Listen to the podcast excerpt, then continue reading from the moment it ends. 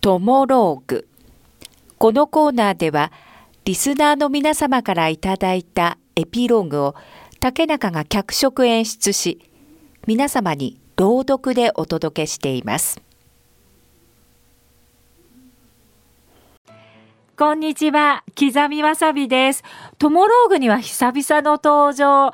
いつも皆さんからのエピローグをニタニタしながら聞いております。僕には大好きな姉がいました。姉の仮名はさゆり。僕の仮名は久しにしますね。姉貴が亡くなって5年経ちます。そして来年は7年期。いや、早いもんですよ。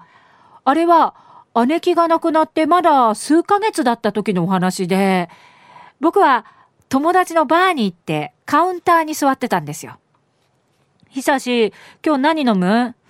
あー、マティーニにしようかな。はいよ。あいお前久しいね。隣のお兄さんが急に僕に話しかけてきたんです。ええー、どっかでお会いしましたっけ？ああ、覚えてないか、まあ、無理ないか。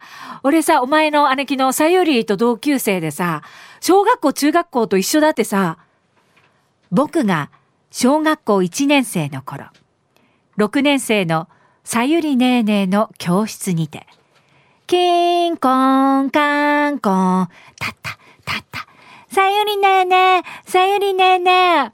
おう、久し。うり、さゆり、久し来てるぞ。えへへ。もう久しまた来たの？一年生はもう今日の授業終わりでしょ？うん、もう終わったの。でも僕、さゆりねえねえと一緒に帰りたくって。そんなこと言われてもね。ねえねえは、あと一工事あるから。いいじゃないか、さゆり。弟も6年生の授業受けたら。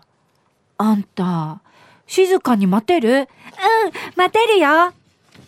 そう、僕は。さゆりねえねえが大好きで、いつもべったり。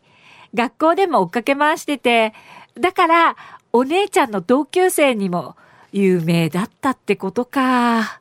さゆりねえねえが高校卒業してから東京に行った時も、いつも手紙を出してたし。さゆりねえねえ、僕ももうすぐ中学校卒業です。この後働くか、高校に進学するかで悩んでます。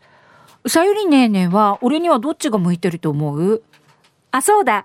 昨日、お小遣いもらったばっかりだから、さゆりねえねえ大変でしょ ?5000 円入れておきますね。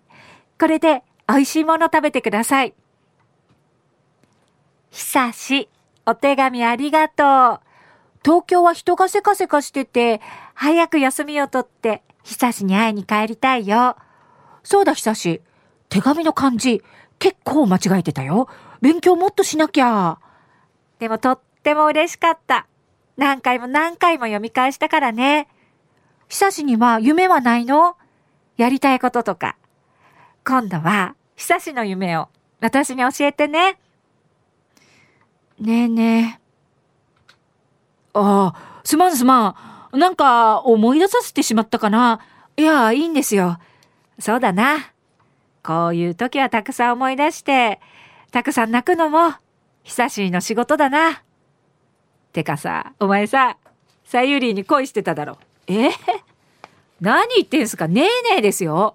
ねえねえに恋するとかそんなのあるわけないじゃないですか。そうか？俺には久しいがさゆりに恋してるように見えたぞ。ほんといっつもべったりだったから。まあ、大好きだったのは確かですけど、姉としてですよ、姉として。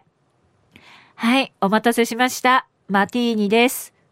あ、ありがとう。マティーニを一口飲んで、さゆりねえねえの笑顔を思い出して、さゆりねえねえに恋してたんじゃないかなんて初めて言われたから、でも、そうだったのかもな。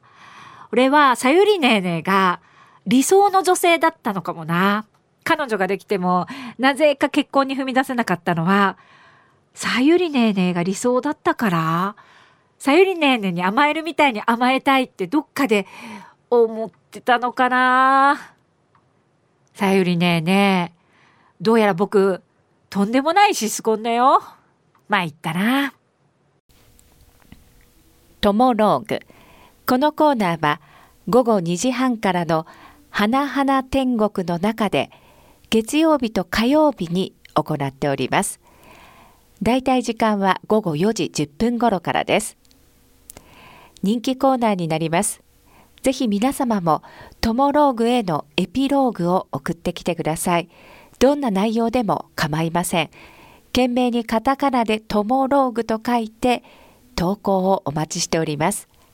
花店アットマーク r 沖縄 .co.jp です。そしてリアルタイムでも花々天国をお聞きください。またラジコでも聞き直すことができます。